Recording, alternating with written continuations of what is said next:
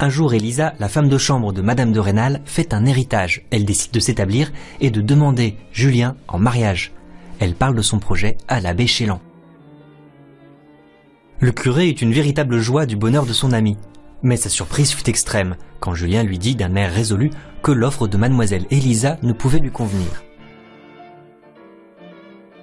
L'abbé Chélan devine que c'est l'ambition et non la vocation de prêtre, comme il le prétend, qui motive ce refus de Julien. Prenez garde, mon enfant, à ce qui se passe dans votre cœur. Pour votre salut, soyez un bon bourgeois de campagne, estimable et instruit, plutôt qu'un prêtre sans vocation. Naïvement, Elisa confie son malheur à Madame de Rênal. C'est Monsieur Julien. Monsieur le curé n'a pu vaincre sa résistance. Car Monsieur le curé trouve qu'il ne faut pas refuser une honnête fille sous prétexte qu'elle a été femme de chambre. Je veux tenter un dernier effort, je parlerai à Monsieur Julien. Cette démarche oblige Madame de Rênal à réaliser ses sentiments. Le lendemain, après le déjeuner, Madame de Rênal se donna la délicieuse volupté de plaider la cause de sa rivale et de voir la main et la fortune d'Élisa refusées constamment. Aurais-je de l'amour pour Julien? se dit-elle enfin. Avez-vous remarqué la complexité de cette situation d'énonciation? La demande d'Élisa et la réponse de Julien passent par l'abbé Chélan, puis par Madame de Rênal pour faire émerger des motifs cachés. L'ambition de Julien, l'amour de Madame de Rênal. Par ces détours complexes, Stendhal est le digne héritier de Madame de Lafayette, et surtout, il renouvelle la littérature en créant des situations subtiles et inédites. Pour les plus curieux, on va rester attentif à cet axe de lecture. Au printemps, Monsieur de Rênal s'établit à Vergy, où il possède un vieux château avec un magnifique jardin. Chacun de ces maudits noyers me coûte la récolte d'un demi-arpent. Le blé ne peut venir sous leur ombre. Alors que Monsieur de Rênal voit les arbres comme une perte de revenus, Julien y voit une promenade pour les enfants. Symboliquement, les intérêts particuliers s'opposent à l'épanouissement de la jeunesse. Julien avait l'idée d'un petit chemin sablé qui permettrait aux enfants de se promener sans que leurs souliers fussent mouillés. Cette idée fut mise à exécution aussitôt. Madame de Rênal passe alors ses journées avec Julien et les enfants qui font la chasse aux papillons. On avait construit de grands capuchons de gaz clair avec lesquels on prenait les pauvres lépidoptères. C'est le nom barbare que Julien apprenait à Madame de Rênal. C'est la beauté du cadre qui rapproche les deux personnages. Madame de Rênal fait aussi venir à Vergy une cousine, Madame d'Herville. Julien les emmène sur les chemins de montagne. C'est sur les sommets de ces rochers coupés à pic que Julien, heureux, libre, conduisait les deux amis et jouissait de leur admiration pour ces aspects sublimes. C'est pour moi comme la musique de Mozart. Stendhal a beaucoup écrit sur la peinture et sur la musique. Ici, le paysage est comparé à une symphonie. Avant Baudelaire et Rimbaud, Stendhal fait ici une synesthésie, une transposition de perception. On parle aussi de syndrome de Stendhal quand la beauté provoque une sensation physique de vertige. J'étais arrivé à ce point d'émotion où se rencontrent les sensations célestes données par les beaux-arts et les sentiments passionnés. J'avais un battement de cœur, la vie était épuisée chez moi, je marchais avec la crainte de tomber. Ils passent leur soirée sous un grand tilleul. Un soir, Julien s'anime et sa main frôle celle de Madame de Rênal. Cette main se retira bien vite, mais Julien pensait qu'il était de son devoir d'obtenir que l'on ne la retirât pas quand il la touchait. L'idée d'un devoir à accomplir éloigna sur le champ tout plaisir de son cœur. Cette dernière phrase révèle une grande théorie de Stendhal sur l'amour. En se mêlant à l'idée de devoir, l'amour de Julien devient un amour de conquête, ce qu'il appelle un amour à la Don qui l'empêche d'évoluer vers le bonheur. L'amour à la Don est un sentiment dans le genre du goût pour la chasse. Cette manière d'avoir les femmes tue toutes les autres jouissances de la vie.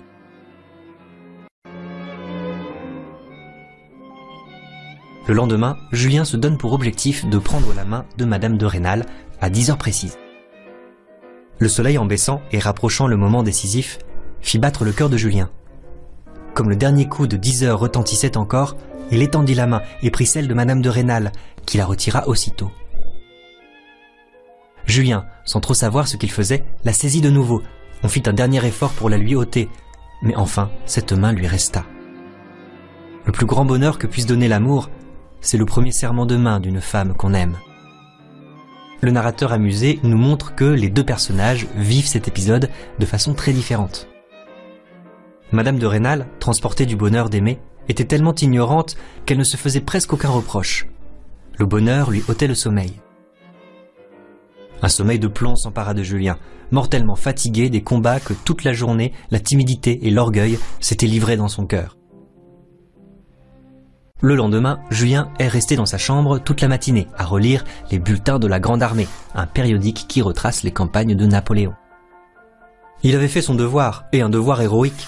Rempli de bonheur par ce sentiment, il s'enferma à clé dans sa chambre et se livra avec un plaisir tout nouveau à la lecture des exploits de son héros. Tout nous laisse penser que le mot bonheur est utilisé ici avec une certaine ironie par le narrateur, qui le corrige d'ailleurs aussitôt par le mot plaisir. Si Stendhal a fourni les clés de son ironie, il s'adresse à des narrateurs censés être avec lui ou obligés de devenir ses alliés, car en accusant leurs préjugés, Stendhal estime ses destinataires, le bon comme le mauvais, capables de découvrir son ironie et de partager ses jugements. Quand il descend pour le déjeuner, Julien tombe sur Monsieur de Rênal. Arrivé depuis deux heures de Verrières, Monsieur de Rênal ne cachait point son mécontentement de ce que Julien passait toute la matinée sans s'occuper des enfants. Julien lui dit enfin, assez brusquement, J'étais malade. Plus tard, lors de la promenade, Madame de Rênal s'appuie sur le bras de Julien, mais il la repousse. Quand Madame de Derville vient pour la consoler, elle défend Julien. Il a raison d'être en colère, après les progrès étonnants qu'il a fait faire aux enfants, qu'importe qu'il passe une matinée sans leur parler. En fait, si Monsieur de Rênal est venu de bon matin, c'est pour la livraison de paille qu'on va mettre dans les matelas. Quand Julien entend cela, il prend Madame de Rênal à part. Madame, j'ai un portrait caché sous mon lit, dans une petite boîte de carton noir et lisse. Vous seul pouvez dans ce moment entrer dans ma chambre. Un portrait? dit Madame de Rênal, pouvant à peine se tenir debout. Je vous supplie de ne pas regarder ce portrait, c'est mon secret. Madame de Rênal réussit à récupérer le portrait discrètement et résiste à l'envie de le regarder. Je tiens donc là le portrait de la femme qu'il aime. Madame de Rênal était en proie à toutes les horreurs de la jalousie. La jalousie est bien sûr un moment clé dans l'évolution des sentiments de Madame de Rênal.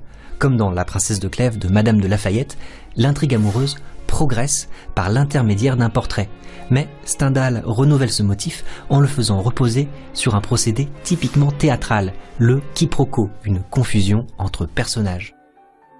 De retour dans sa chambre, Julien brûle le portrait. On découvre alors que ce n'était pas celui d'une amoureuse.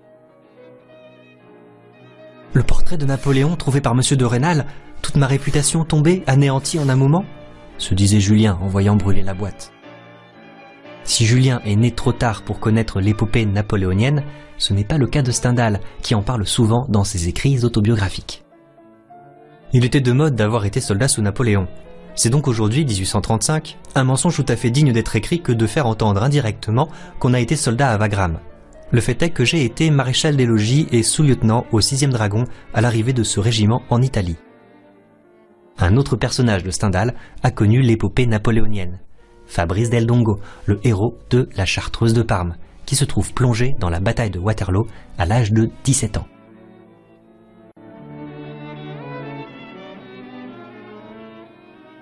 Julien, encore froissé par les reproches de Monsieur de Rênal, lui parle spontanément et touche par hasard son point faible, la crainte de perdre la face vis-à-vis de Monsieur Valenod.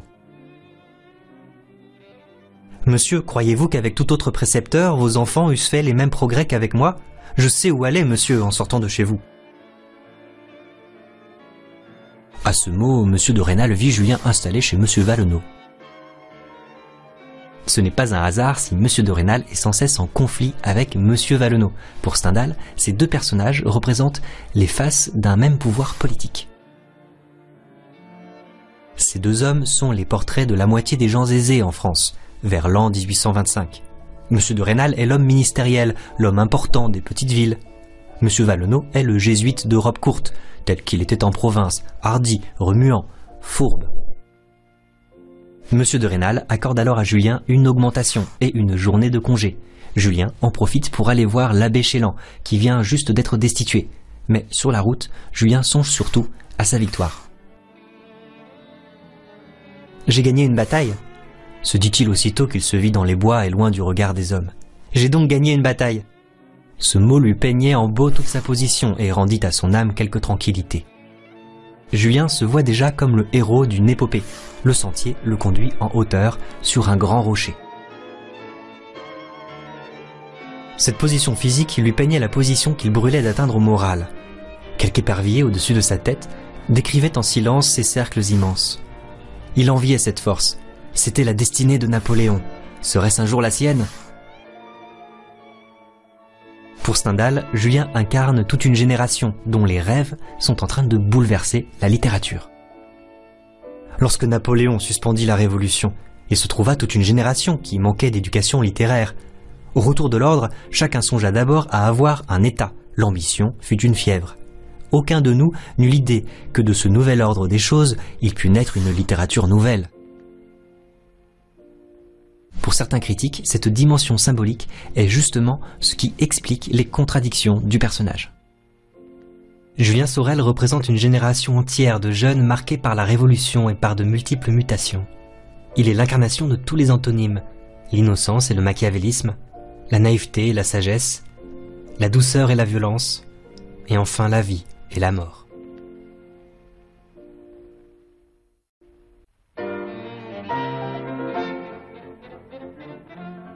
À Verrières, Julien voit l'abbé Chélan, puis il rencontre par hasard Monsieur Valenot, à qui il s'empresse de raconter son augmentation. Puis il rentre à Vergy et reste enfermé dans sa chambre jusqu'au soir. En entrant ce soir-là au jardin, Julien prit sa place ordinaire à côté de Madame de Rênal. Monsieur de Rênal parle politique. Julien profite de l'obscurité pour prendre à nouveau la main de Madame de Rênal. Comme M. de Rênal continuait ses injures contre les jacobins qui s'enrichissent, Julien couvrait la main qu'on lui avait laissée de baisers passionnés, ou du moins qui semblait elle à Madame de Rênal. Quoi se disait-elle. J'aurais de l'amour Aucune hypocrisie ne venait altérer la pureté de cette âme naïve, égarée par une passion qu'elle n'avait jamais éprouvée.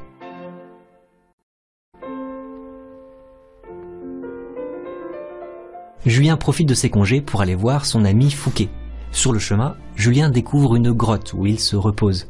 On verra à la fin que c'est un lieu qui aura une importance toute particulière dans la vie de Julien, pour le bonheur qu'il y ressent malgré l'agitation des passions.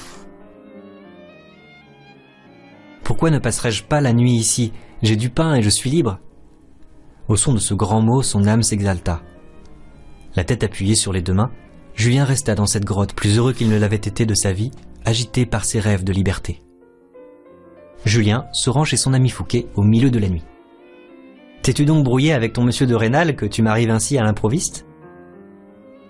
Durant leur conversation, Julien raconte sa vie chez les Rénal, mais sans parler de son aventure amoureuse. Fouquet lui propose de devenir son associé.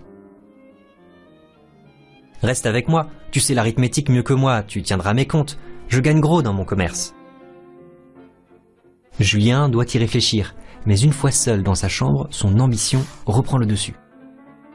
Quand j'aurai gagné obscurément quelque argent en courant ces ventes de bois, qui me dit que j'aurai encore le feu sacré avec lequel on se fait un nom? Le lendemain matin, Julien dit à Fouquet que sa vocation de prêtre l'empêche d'accepter sa proposition. Mais songes-tu que je te donne 4000 francs par an, et tu veux retourner chez ton monsieur Drénal qui te méprise comme la boue de ses souliers? Rien ne put vaincre la vocation de Julien. C'est donc la deuxième fois que Julien s'éloigne d'un destin tranquille, le mariage avec Elisa, l'association avec Fouquet. Trop occupé par son ambition, Julien dédaigne les bonheurs simples. Tous ses choix vont marquer sa trajectoire. Une âme qui, par l'effet de quelques grandes passions, ambitions, jeux, amour, jalousie, guerre, etc., a connu des moments d'angoisse, par une bizarrerie bien incompréhensible, méprise le bonheur d'une vie tranquille, où tout semble fait à souhait.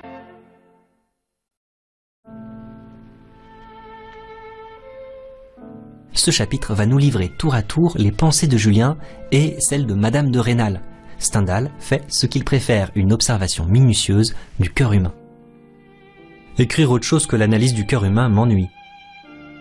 Pendant l'absence de Julien, Madame Derville a deviné les sentiments de sa cousine, mais elle se sent impuissante. Madame Derville voyait avec étonnement que son amie venait de prendre des bas à jour et une robe d'été d'une jolie étoffe. Après l'arrivée de Julien, Madame de Rênal les mit aussitôt. Son amie n'eut plus de doute, elle aime l'infortuné. Chez Stendhal, les sentiments se révèlent d'abord par les actes, plus que par les paroles. C'est peut-être même ça qui prouve leur authenticité. On verra alors que les jeux de regard participent pleinement aux situations d'énonciation. L'empire de la pudeur est tel qu'une femme tendre arrive à se trahir envers son amant plutôt par des faits que par des paroles. À son retour, Julien reste préoccupé toute la soirée par la proposition de Fouquet. Jusqu'ici, il n'avait été en colère qu'avec le hasard et la société. Depuis que Fouquet lui avait offert un moyen ignoble d'arriver à l'aisance, il avait de l'humeur contre lui-même. Julien ne souhaite donc pas seulement devenir riche, il veut y parvenir avec des moyens qui flattent son orgueil. Son ambition est indissociable de ses rêves d'héroïsme. L'air morose de Julien plonge Madame de Rênal dans l'inquiétude. Quand ils entrent au salon, elle lui demande ⁇ Vous nous quitterez ?⁇ Il faut bien que je parte car je vous aime avec passion. C'est une faute. Et quelle faute pour un jeune prêtre? Madame de Rênal s'appuya sur son bras et avec tant d'abandon que sa joue sentit la chaleur de celle de Julien. Toutes ces marques d'attention réveillent l'ambition de Julien. C'est l'un des moments clés où le narrateur désapprouve son personnage. Son cynisme l'éloigne d'un véritable amour et donc du bonheur. Je me dois d'autant plus, continua la petite vanité de Julien, de réussir auprès de cette femme, que si je fais fortune et que quelqu'un me reproche le bas emploi de précepteur, je pourrais faire entendre que l'amour m'avait jeté à cette place.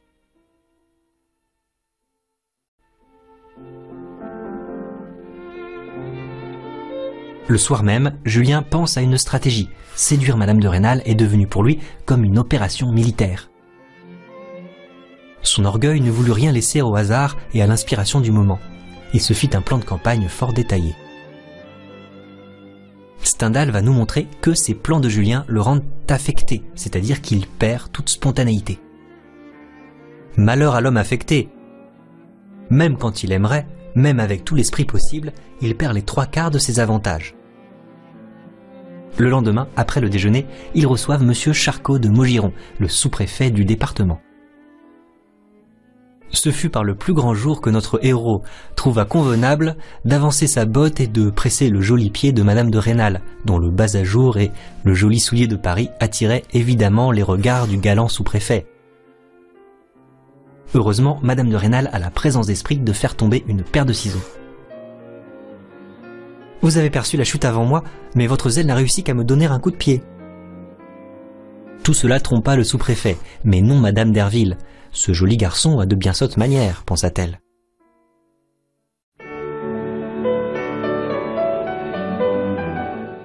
Le lendemain, Julien, toujours aussi imprudent, glisse à l'oreille de Madame de Rênal. Madame, cette nuit à deux heures, j'irai dans votre chambre. Je dois vous dire quelque chose. Mais Madame de Rênal lui répond de façon indignée. Déconcerté, Julien s'éloigne. Il se plaça fort loin de Madame de Rênal. Il sauta ainsi toute possibilité de lui prendre la main. Une fois seul dans sa chambre, Julien est sur le point d'abandonner, quand deux heures sonnent à l'horloge. Je lui ai dit que j'irais chez elle à deux heures. Je puis être inexpérimenté et grossier comme un paysan, mais du moins je ne serai pas faible. Quand Julien entre dans la chambre de Madame de Rênal, il la trouve éveillée, la veilleuse allumée. Madame de Rênal se jeta vivement hors de son lit. Malheureux Julien oublia ses vains projets et revint à son rôle naturel, il ne répondit à ses reproches qu'en se jetant à ses pieds. Comme elle lui parlait avec une extrême dureté, il fondit en larmes. On a alors une ellipse. Le narrateur nous laisse comprendre que Julien et Madame de Rênal deviennent amants.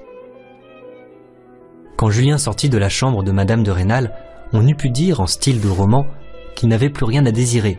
En effet, il devait à l'amour une victoire à laquelle ne l'eût pas conduit toute son adresse si maladroite.